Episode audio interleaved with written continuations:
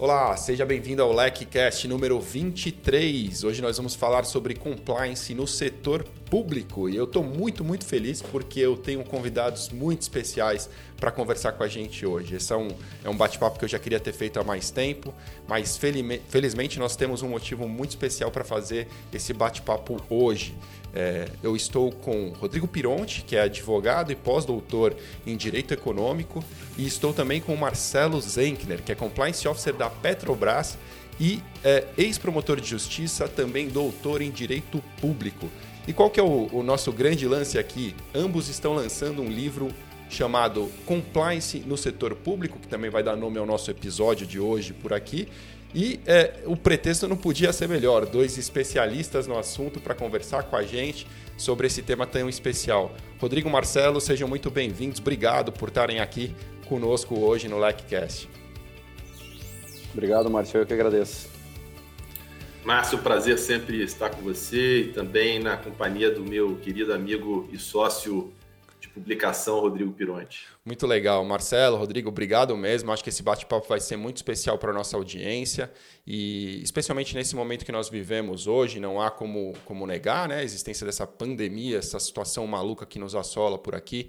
E, obviamente, nós não vamos falar só dela, mas também é importante que a gente não deixe de abordar estes assuntos. Para a gente começar, eu queria começar é, com o Pironte, para a gente ter um panorama geral, Pironte, se você pudesse contar para a gente um pouquinho mais sobre a situação é, de contratação com a administração pública. Né? A gente vai falar um pouco sobre a obrigatoriedade de ter um programa de compliance para contratar com a administração pública, então gostaria que você desse um panorama para a nossa audiência, para a gente ter um ponto de partida, até colocar todo mundo na mesma página. É, como funciona essa questão? Né? Uma empresa que tem ali uma fatia importante do seu faturamento atrelado à venda para entes públicos, é, ela tem hoje, esse, em muitos estados, em muitas cidades, até eh, legislações específicas que vão trazer essa, esse compromisso de ter um programa de compliance para contratar com a administração. É, como funciona? O que, que você pode dizer para a gente de forma introdutória sobre esse tema? Então, esse tema, Márcio, é, é, na verdade, assim, primeiro agradecer realmente a, a oportunidade, porque estar tá com o Marcelo discutindo compliance no setor público é algo muito prazeroso, né? um grande amigo, sócio na publicação e um parceiro de vida, na verdade, que a gente discute temas de compliance semanalmente. É, e esse é um dos temas que, de alguma forma, nos preocupa, né? e que também faz parte um pouco da abordagem que nós temos na obra, e que é fundamental que as pessoas comecem a pensar um pouco melhor sobre a exigência de compliance nas contratações públicas, a exigência de programas de integridade e, de alguma forma, como essas legislações trabalham com esse tema. Então, é, de uma forma inicial, é, como é que funciona? Várias legislações, hoje nós temos sete estados do Brasil que já exigem é, compliance para empresas que querem contratar com o poder público. Como regra, essas é, legislações são muito parecidas umas com as outras, né? Exigem, portanto, para contratações de obras é, de grande vulto, acima de 1 milhão e 500 mil reais é, para obras e 650 mil para serviços e compras, portanto, são contratações de algum vulto, é, para contratações diretas, eventualmente contratações emergenciais. Então, basicamente, esse é o cenário que nós temos hoje no Brasil para contratações com o poder público. É dizer, a empresa que tem interesse de contratar com o poder público deve, nestes estados, né, nesses sete estados e todos os outros, quase todos os outros estados do Brasil já têm projetos de lei nesse sentido, devem se preocupar em ou ter um programa de integridade já implementado, né, ou que essas legislações, na verdade, permitem, né, é que depois que se ganhe o contrato, portanto, se passe da fase competitiva, né, portanto, depois da licitação efetivamente concretizada, com a adjudicação da proposta, aquele licitante em primeiro é, primeiro colocado, portanto, com aquela primeira, é, com a empresa contratada, que essa empresa possa é, é implementar o seu programa de integridade, e aí se tem prazo para isso, né? Como regra, essas legislações concedem 180 dias da assinatura do contrato. Né? Isso também é questionável, né? algumas outras legislações concedem 90 dias, um prazo, na minha opinião, muito exíguo. Então, o próprio Marcelo depois pode bater um papo melhor sobre isso, né? a questão do prazo e etc. Mas, fundamentalmente, a lógica é essa. Hoje, para se contratar com, com o poder público, há que se preocupar em demonstrar integridade nos seus processos internos. Né? Essas legislações, como regra, Márcio, copiam o decreto 8420, né? então trazem todo aquele cenário é, do artigo 42 do decreto 8420, portanto, é um compliance que realmente é exaustivo, ou pelo menos no papel pretende ser exaustivo. Né? Perfeito.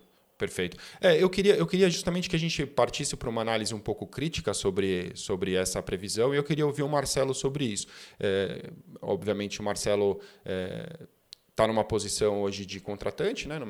Então, assim, é, é, é, muito legal que a gente tenha essa visão. Como você vê, é, Marcelo, com bons olhos, é, críticas, prós e contras aí desse tipo de estrutura, é, de, de, trazer esse compromisso, essa obrigatoriedade para contratar? Como, como você enxerga esse cenário?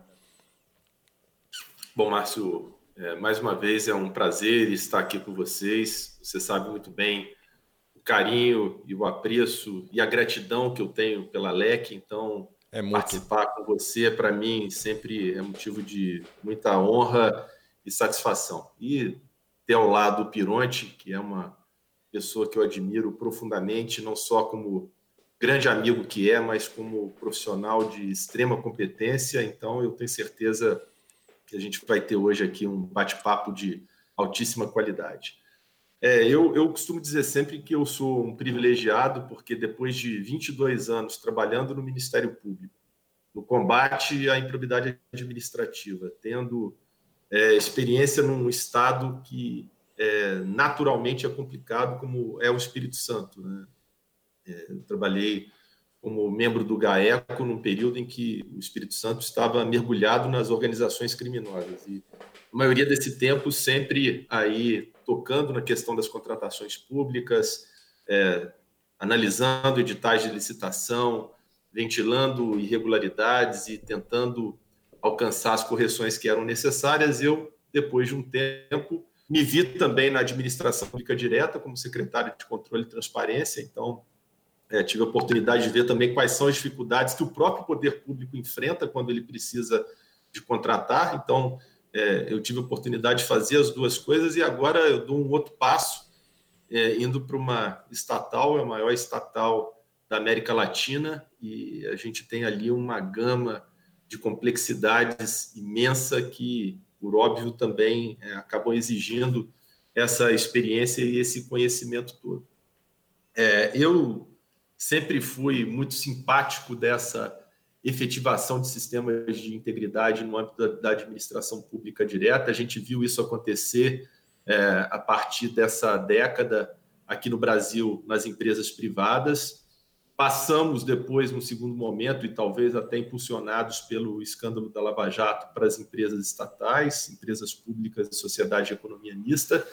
E agora a gente vê a mesma coisa acontecendo na administração pública direta, e essa, inclusive, é a razão pela qual eu e Pironte resolvemos unir esforços para oferecer uma publicação à comunidade jurídica, porque isso já era reclamado há algum tempo. E Juri, é um jurídica, desculpa te interromper, jurídica de compliance, porque eu acho que a obra vai ter muito, muito é valor.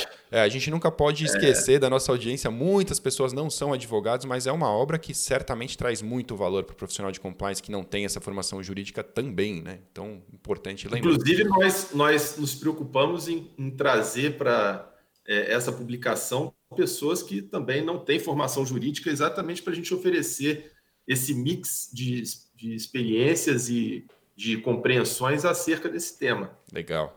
Mas é, é, o que acontece aqui é, é o seguinte: é, eu vejo com muita preocupação a legislação desses estados que acabam impondo sistemas de integridade é, no momento pós-licitação. É, na verdade, hoje as licitações não exigem nesses estados que têm esse tipo de legislação, que as empresas já tenham um sistema de integridade efetivo, isso acaba, como o Pironte explicou muito bem, sendo exigido a posteriori, quer dizer, é dado um prazo depois da assinatura do contrato para que as empresas elas implementem os seus sistemas de integridade.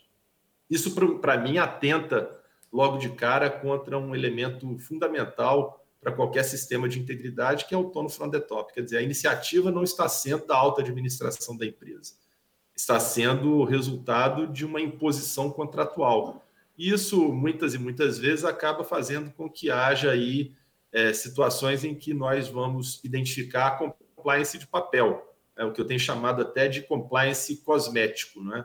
Claro. É, Passa-se uma maquiagem ali num sistema aparentemente de integridade e, na verdade, o objetivo ali é muito mais de é, simplesmente cumprir uma cláusula contratual. Isso quando a cláusula é cumprida, porque se você analisar bem essas legislações, se por um acaso essa cláusula for descumprida, isso não implica na rescisão do contrato.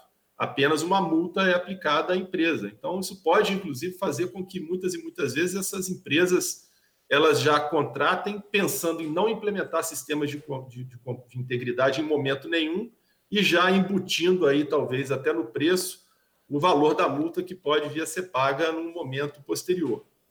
Por isso que, é, quando eu tive a oportunidade de participar da, da ENCLA, que é a Estratégia Nacional de Combate à Corrupção e Lavagem de Dinheiro, eu tive um entendimento diferente em relação a essa aceleração da implementação de sistemas de integridade no Brasil. Eu acho que é muito mais salutar e o incentivo seria muito maior se as leis fizessem previsão, previsão de incentivos às empresas que já tivessem esses sistemas de integridade, para que elas pudessem participar das licitações numa posição diferenciada em relação a outras que não tivessem, tal como qual acontece, por exemplo, na lei de incentivo às pequenas e médias empresas que têm também um sistema de pontuação diferenciado em licitações. Então, é, havendo essa espontaneidade que eu considero fundamental na implementação de sistemas de integridade, eu acredito que nós teríamos uma efetividade e um resultado muito melhor.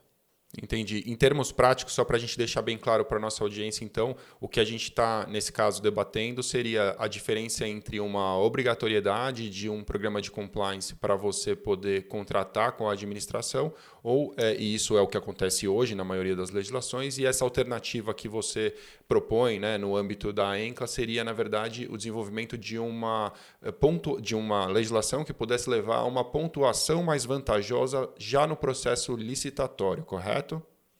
Correto. Eu, inclusive, resgatei aqui a proposta que foi apresentada pela ENCLA ao Ministério da Justiça, mas foi a ação 5 da ENCLA no ano de 2016 ainda. Né? Eu não sei bem como que é, está tramitando a análise dessa proposta.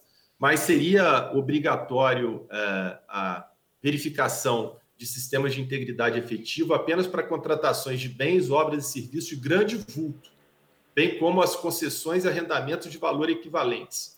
E também no caso de dispensa e de inexigibilidade de licitação.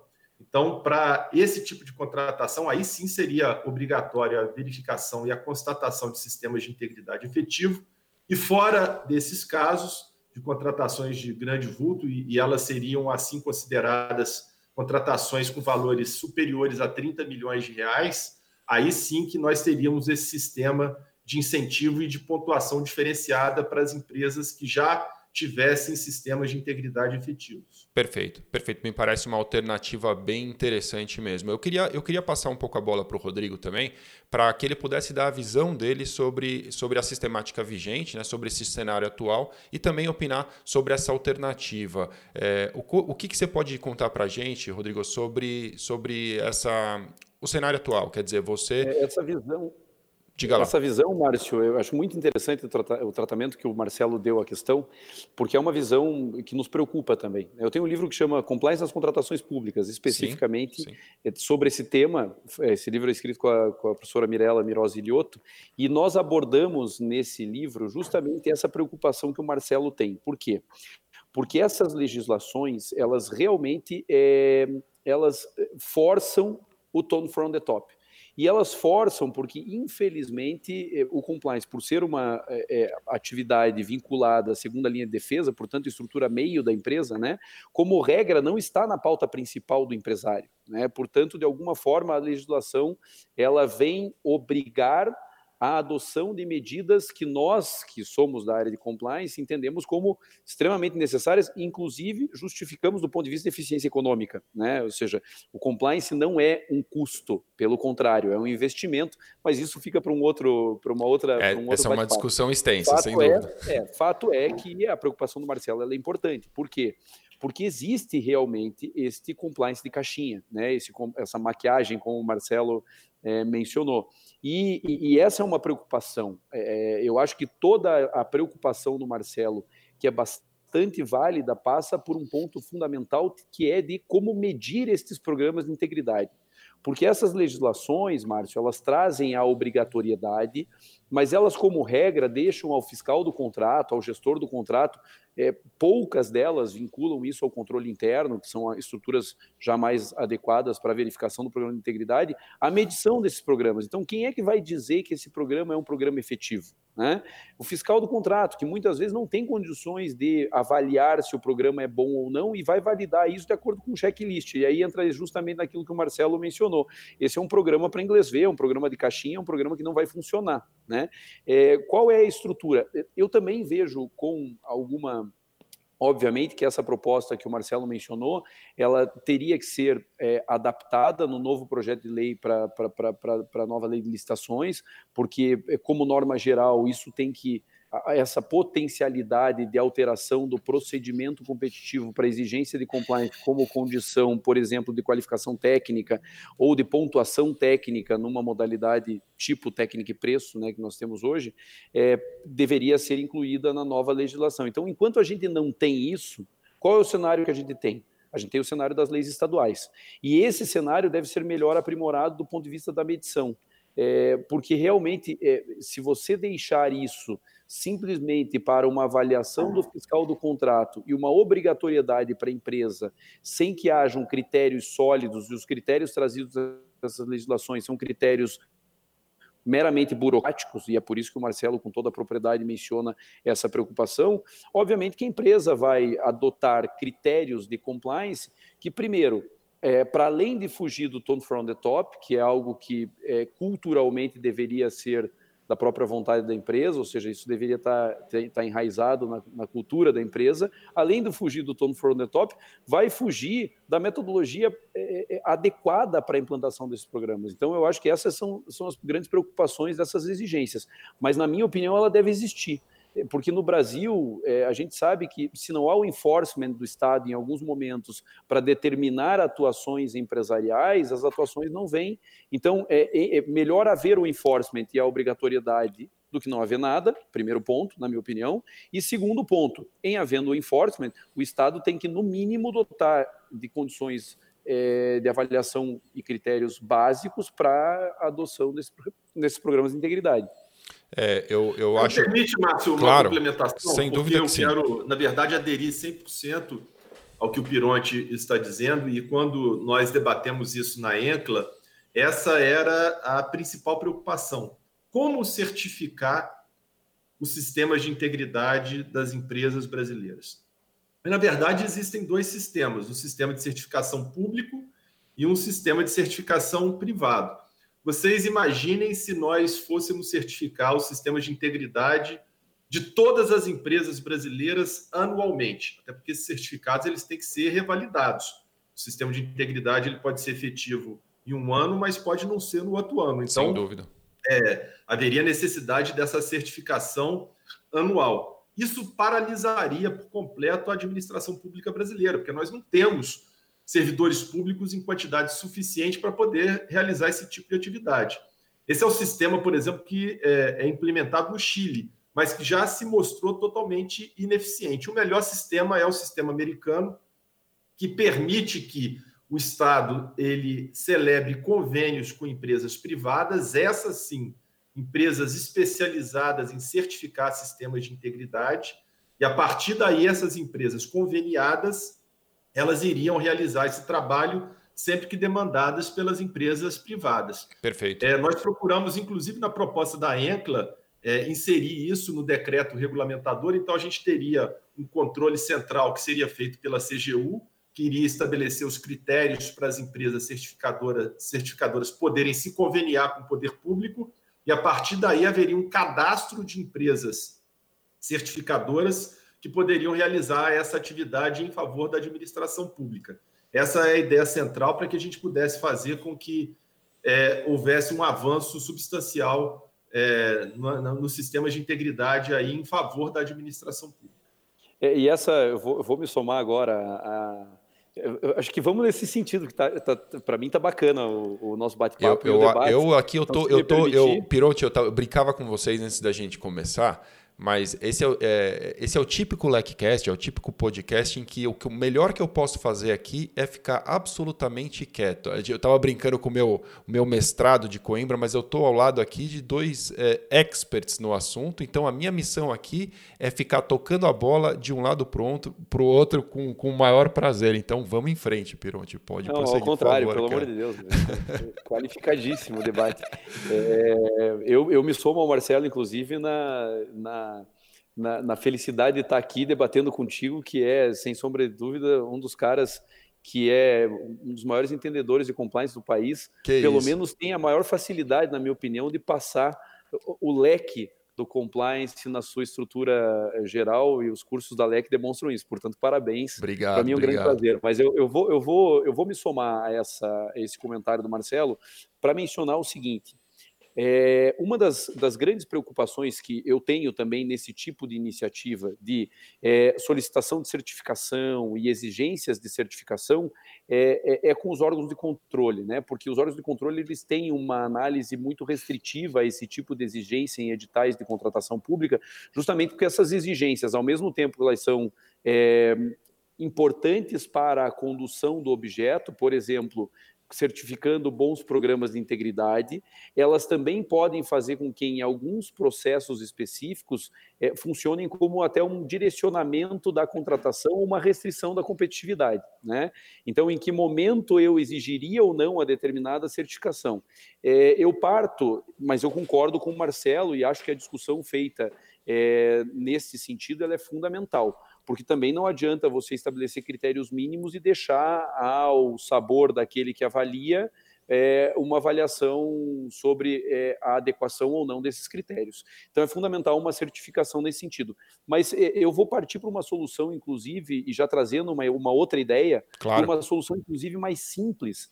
Que esses dias eu até estava conversando, fui para São Paulo e tive a oportunidade de almoçar com o Masamitsu, que é nosso colega e professor também da LEC. Grande né? massa. E, é, grande massa, nós estávamos conversando, por exemplo, sobre é, é, medidores do programa de integridade, né, os famosos KPIs, né, o, portanto, é, a medição de desempenho desses programas de integridade e como, na verdade, aquele que implementa o programa de integridade, portanto, a empresa privada, que neste exemplo contrata com a administração pública, poderia provar que seu programa é efetivo. Eu acho que a gente tem que partir, é, num primeiro momento, para esta solução.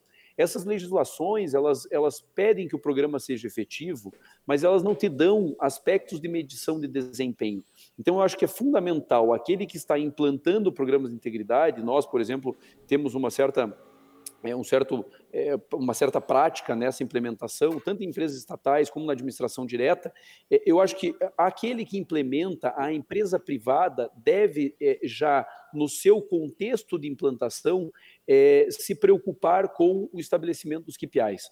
Por quê? Porque não basta em um programa de integridade você é, se adequar à legislação que está exigindo esta, esta implementação. Você precisa provar que o teu programa funciona.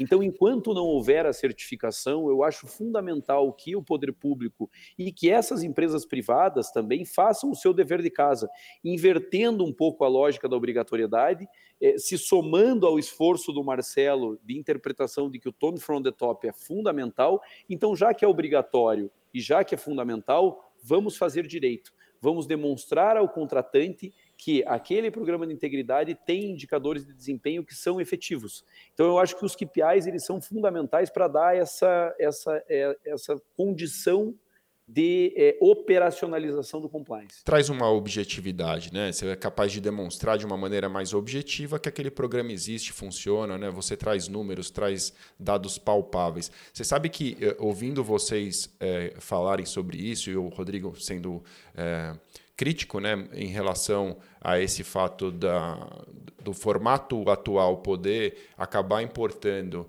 é, num compromisso simplesmente formal e sem essa questão do, do tono, tono de top, que é tão importante, né, o comprometimento da alta administração é, verdadeiro e, e, no final, acabar tendo que concluir que é melhor a gente ter isso do que a gente não ter nada, porque afinal de contas é um ponto de partida, então acaba tendo aquela questão é, da coisa no Brasil muitas vezes pegar pela dor e não pelo amor, mas a partir daí ser um, um, começo. Você sabe que me lembra até um pouco, a gente, eu mencionei Coimbra, eu lembrei quando, quando a gente teve algumas aulas, lá se fala muito no processo penal, é, críticas ao processo penal, né? Pô, processo penal isso, processo penal aquilo, justiça restaurativa, etc e tal, alternativas ao processo penal. Eu acho fantástico. Eu, assim, pouco que eu pude estudar sobre isso, eu estou realmente mudando um pouco de assunto, mas só para chegar num ponto que eu quero dizer o seguinte, é, é, dá para criticar exaustivamente, mas o que, que se pode propor neste momento como alternativa ainda não é sólido, ainda não é consistente. Então,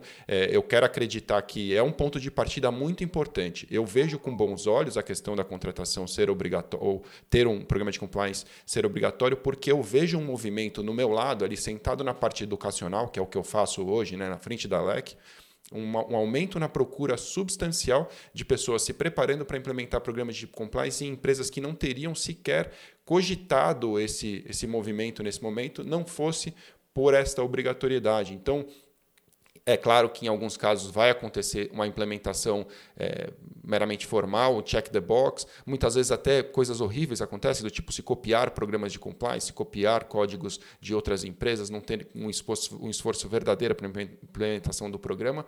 Mas eu vejo lá no, na parte na ponta educacional é, um movimento muito interessante, às vezes empresas até de menor porte, mas que têm um, um, a licitação como uma fatia importante da sua da sua receita, é, se dedicando verdadeiramente à implementação de um programa de compliance. Então, é, é um movimento que eu acho que a gente vai passar por uma transformação e que ele deve sim ser aperfeiçoado ao longo do tempo. Tem muita coisa para a gente melhorar e é, e é, nesse ponto da melhoria que eu queria entrar um pouco agora e dirigir a pergunta para o Marcelo para a gente falar sobre as diferenças. Né? Assim, eu, eu quero tocar um pouco nesse momento da pandemia, eu acho que a gente tem que falar um pouco sobre isso, como fica esse nosso cenário hoje trabalhando em isolamento social e, e, e um ponto que me parece muito importante é a manutenção dessa cultura de integridade. Então, eu queria que o, o, o Marcelo que é um, uma, um crítico é, voraz em relação a essa diferença entre o, o que é um, um, sistema de compliance, um sistema de integridade. Né? Eu acho que seria muito importante, Marcelo, você explicar é, para a nossa audiência essa diferença no seu modo de ver e como que isso, no momento que nós vivemos hoje, tem um papel tão importante. Né? Como que, que essa, o desenvolvimento de uma cultura de integridade verdadeira pode ser muito importante nesse momento que a gente vive em uma crise tão severa como é essa ocasionada pela pandemia pergunta é, é ótima, Márcio. E é, uma das coisas que eu procurei desenvolver desde que eu comecei a, a, estudar compliance é exatamente entender de uma forma um pouquinho mais aprofundada qual é a diferença, se é que ela existe, porque há quem defenda que inexiste diferença, qual é a diferença entre sistemas de compliance e sistemas de integridade. É, essa já é uma questão que vem sendo decantada fora do país. E eu vejo aqui no Brasil muitas pessoas que ainda entendem que, na verdade, nós estamos tratando absolutamente da mesma coisa. Eu sempre procuro introduzir esse tema fazendo uma analogia com aquele sujeito que é, é, traz para dentro de casa um cão e esse cão ele normalmente precisa de ser levado à, à rua todo dia para dar a sua volta. E muita gente resolve isso com uma, é, uma providência bastante simples. Coloca a colheira no cão e leva o cão para passear. E a gente vê muita gente pela rua, o cão praticamente arrastando a pessoa, querendo ir para onde o, o focinho está apontando. E essa colheira também ela não é de forma nenhuma impeditiva do cão poder morder a perna de uma outra pessoa no meio da rua, isso pode acontecer. Quer dizer, é um controle que existe ali, mas é um controle um tanto quanto frágil.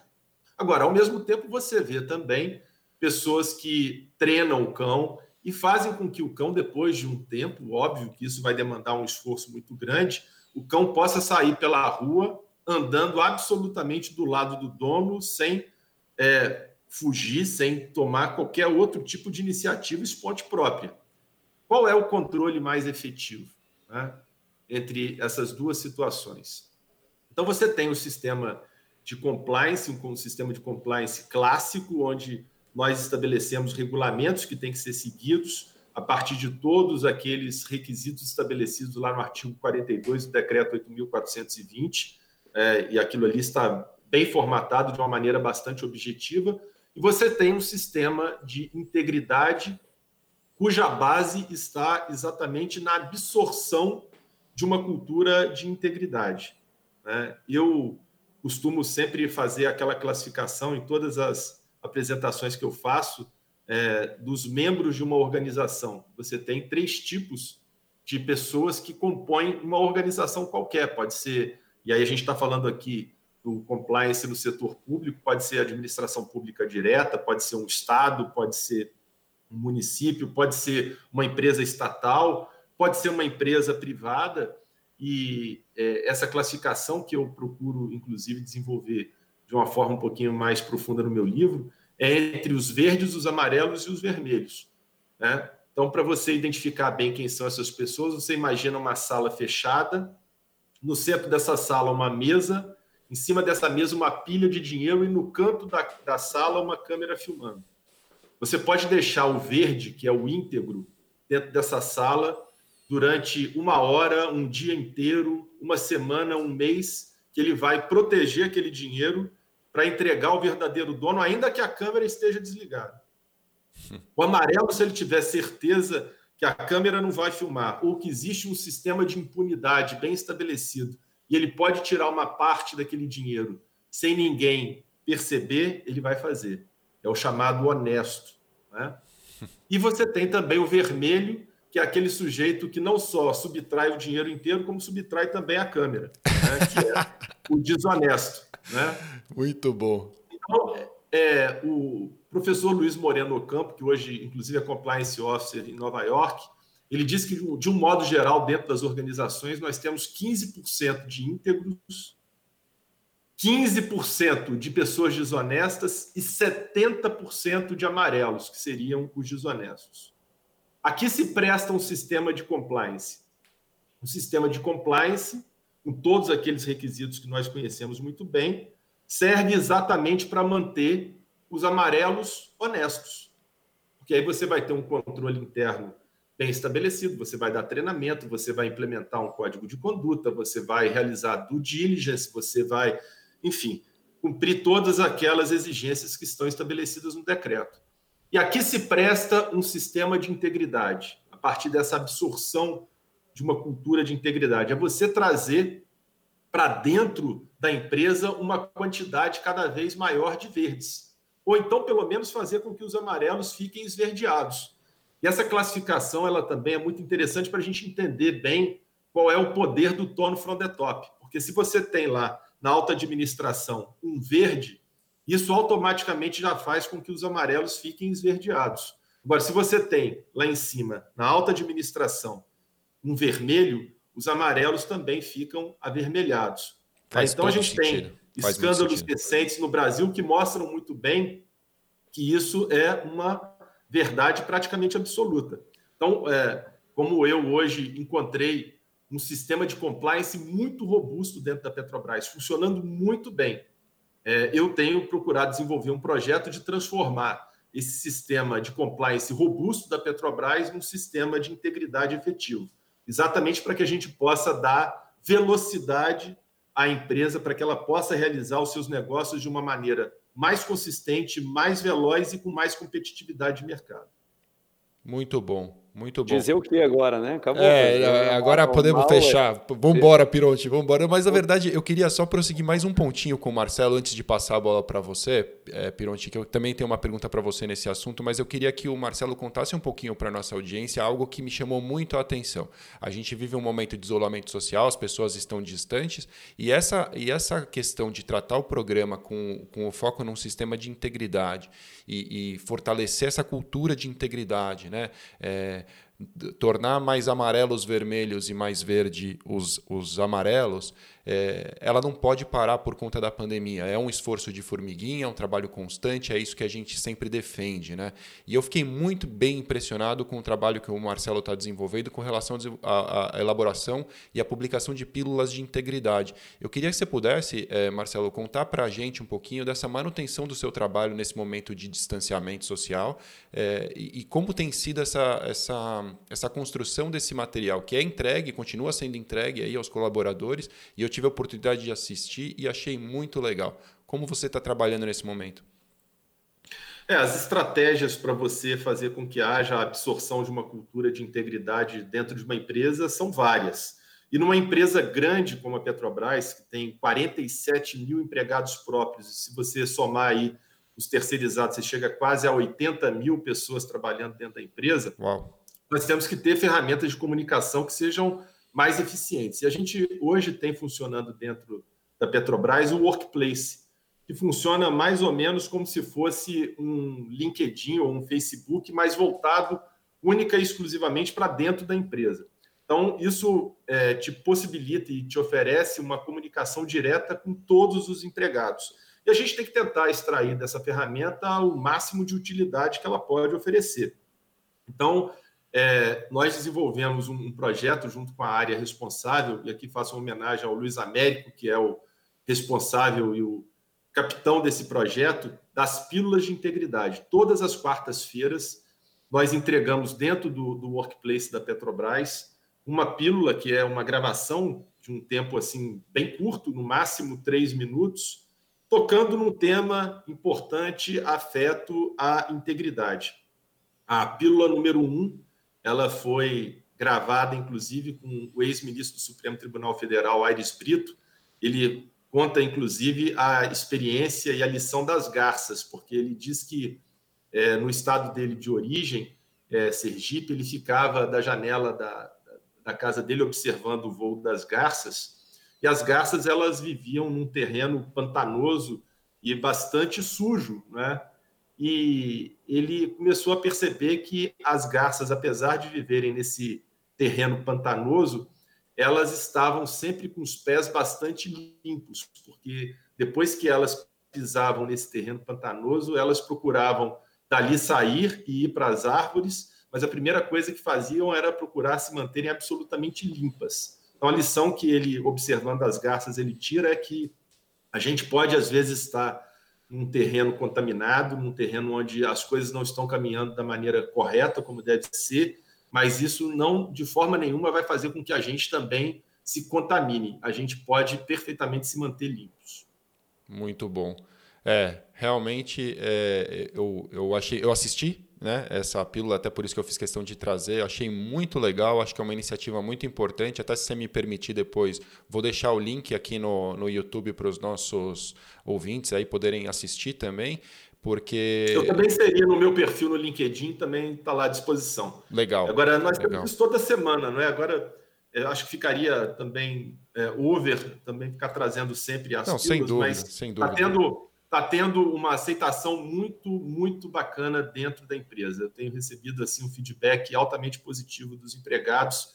Eu acho que é assim que a gente vai alcançar os resultados que a gente está buscando. Não, você tem toda a razão, Marcelo. Eu faço questão de deixar pelo menos essa primeira, se você me permitir, linkado também aqui, porque eu acho que esses bons exemplos eles têm que ser multiplicados e os nossos alunos muitas vezes eles se espelham né, nessas, nessas ações. Então acho muito legal. É, Rodrigo, voltando contigo, eu queria que você também analisasse esse cenário de pandemia. Né? Eu, eu, eu sei que você aí como super especialista, você tem diversos clientes vivendo esse momento é, assim como, como todos nós, mas enfim, enfrentando essas contratações públicas também é, num, num, ambiente muito peculiar. Né? Momento a gente tem as contratações emergenciais, a gente tem a própria gestão de crise, né? que, a, que traz que, que o compliance tem um papel super importante. Então, eu queria que você trouxesse para a gente uma análise dessa gestão de crise. Se você puder, claro, eu sei que você também é, tem um conhecimento muito grande do lado público, se você pudesse dar as visões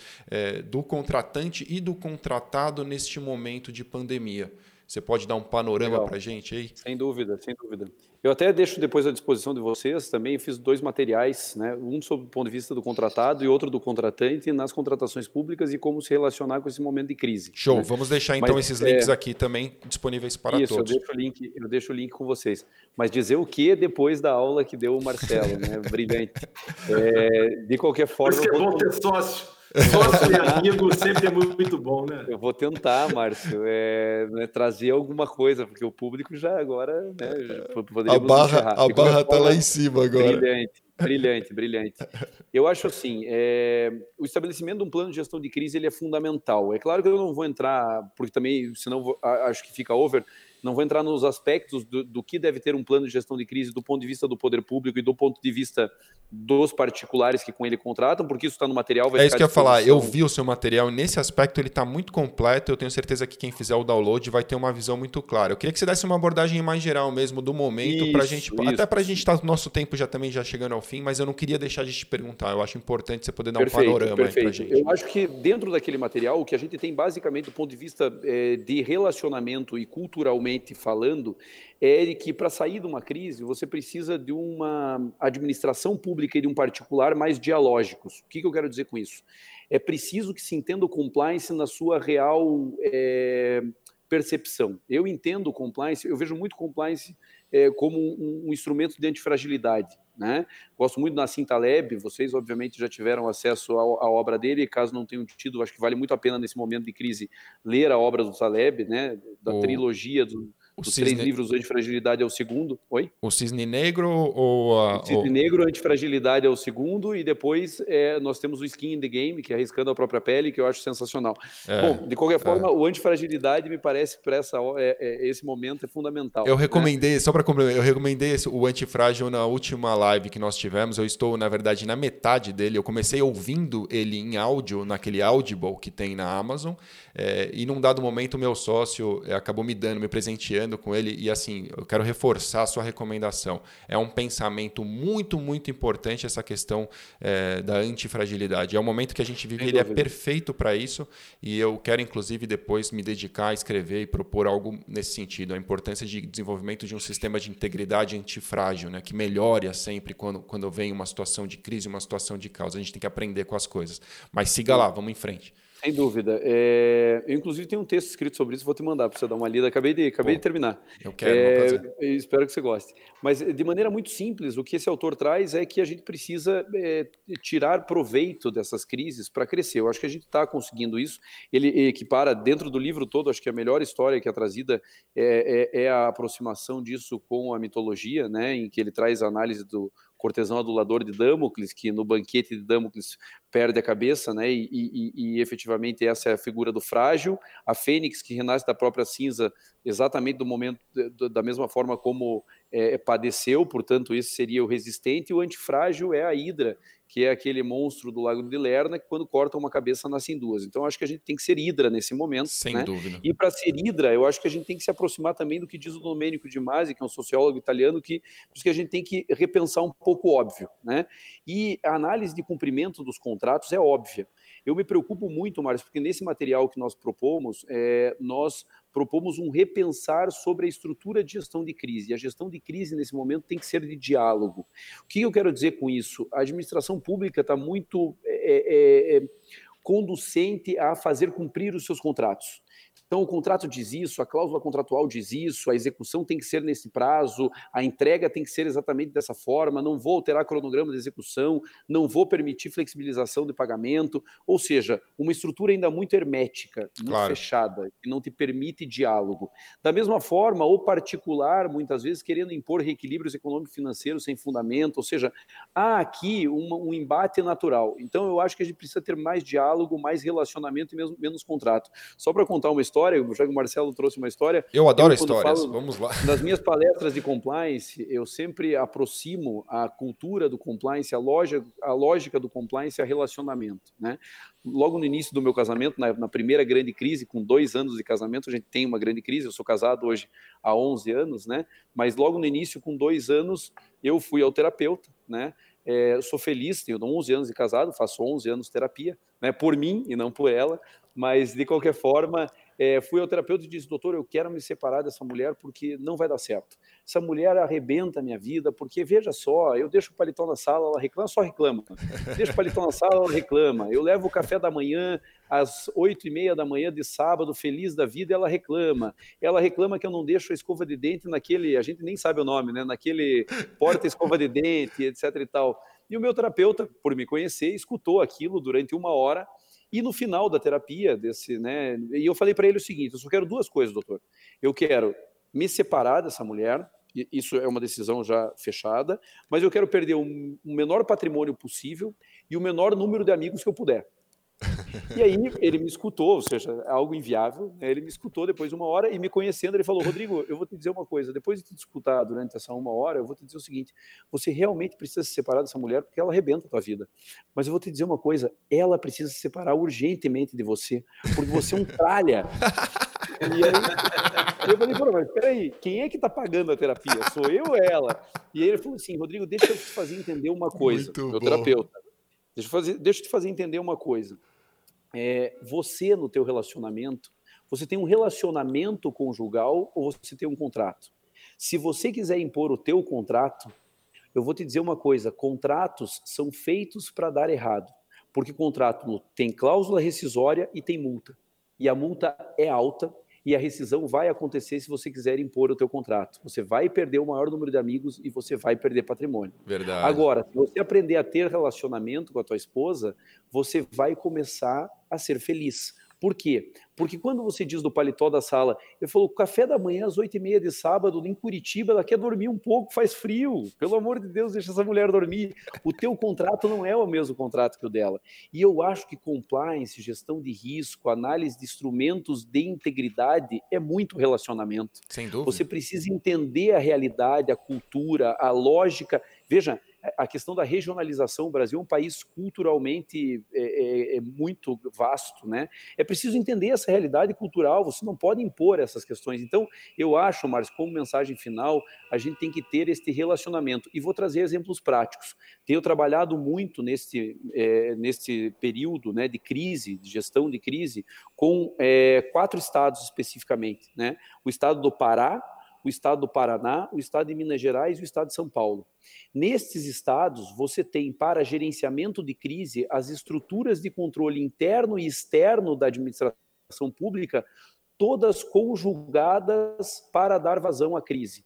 Então, esses dias eu estava discutindo, por exemplo, no âmbito do estado do Pará, você tem é, uma comissão formatada entre Auditoria Geral do Estado, Ministério Público Estadual, Ministério Público Federal, Tribunal de Contas do Estado, representantes do Tribunal de Contas da União.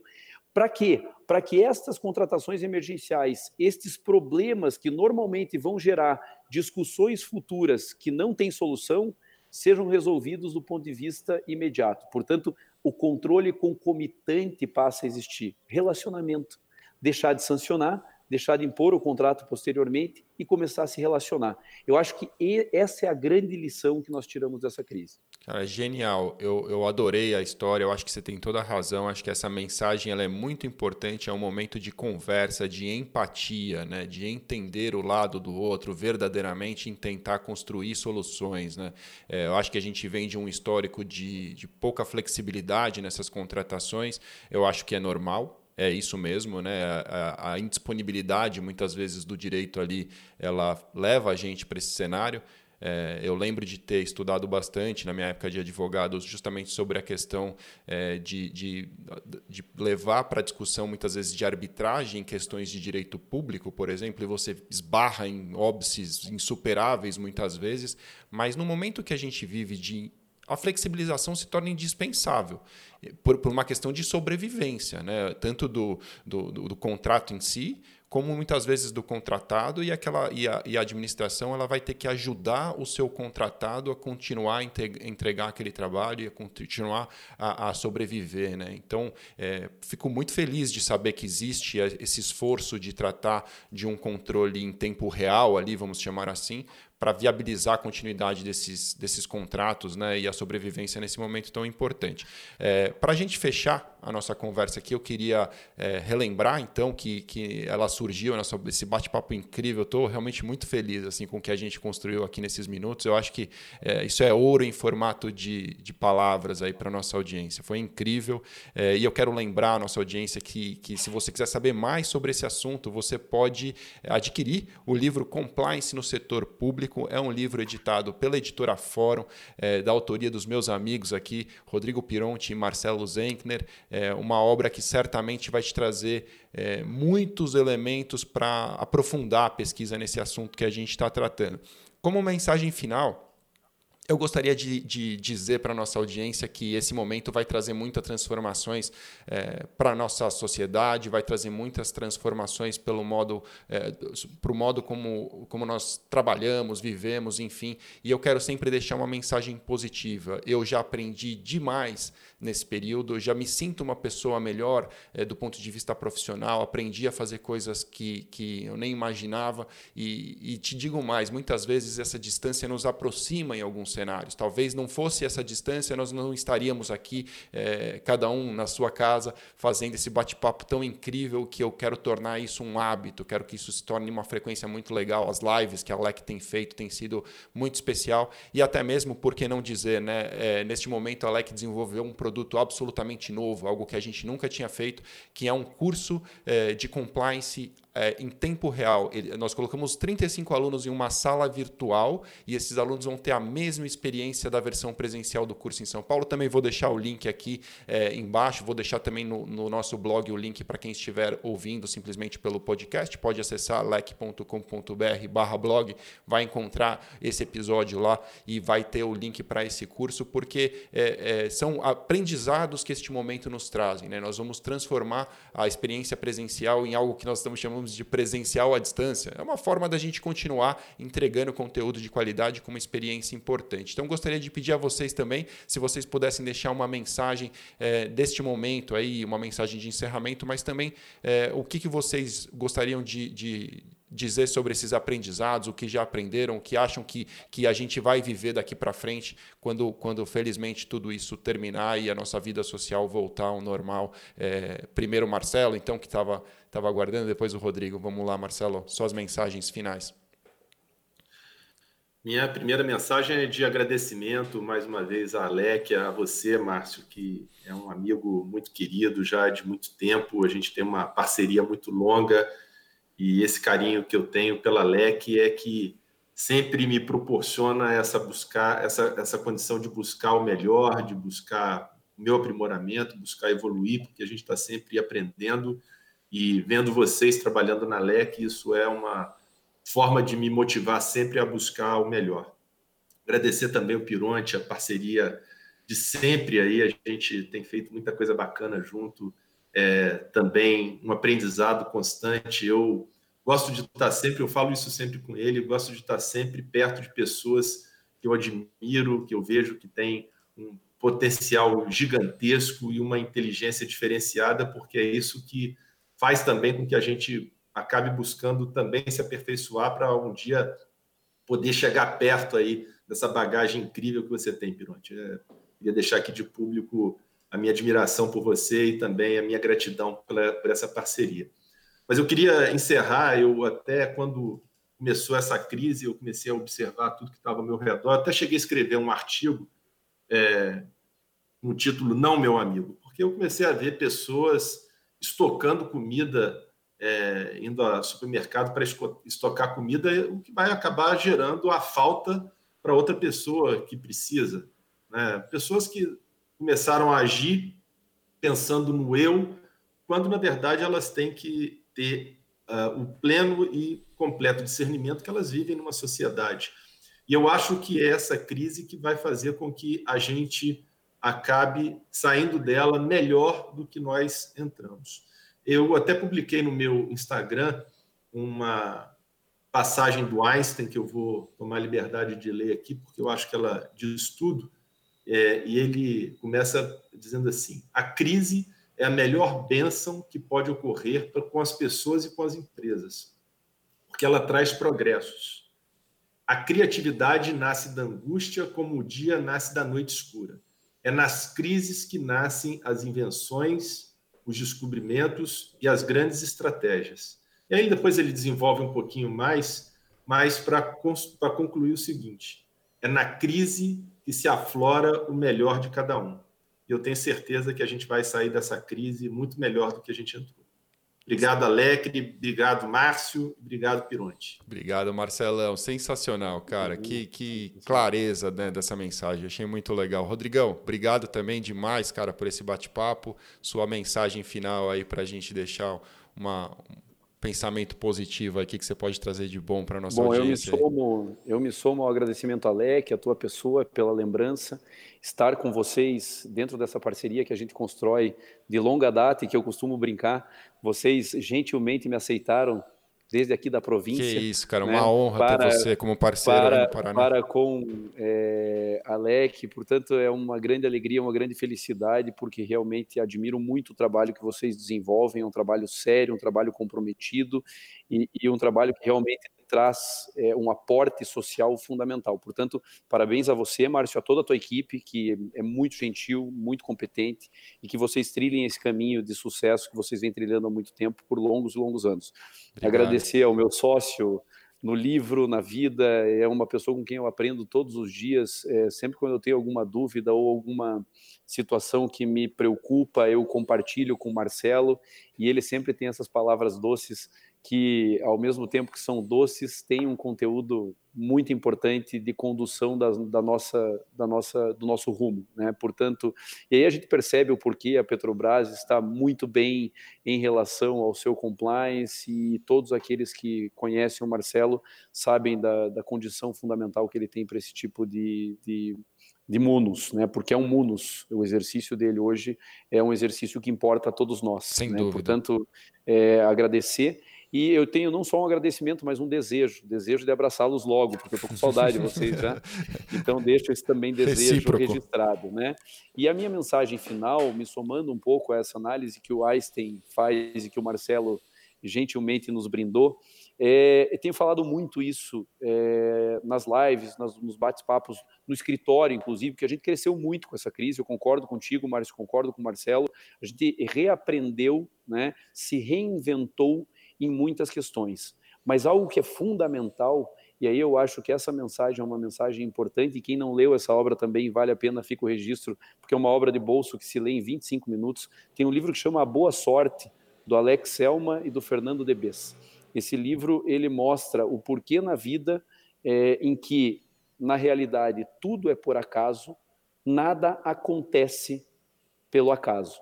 Veja, Veja, foi por acaso que conheci o Márcio de alguma forma, foi por acaso que eu conheci o Marcelo, mas não foi por acaso que hoje eu sou parceiro da LEC, que hoje eu tenho, graças a Deus, um livro escrito com uma das pessoas que eu mais admiro do ponto de vista profissional e pessoal.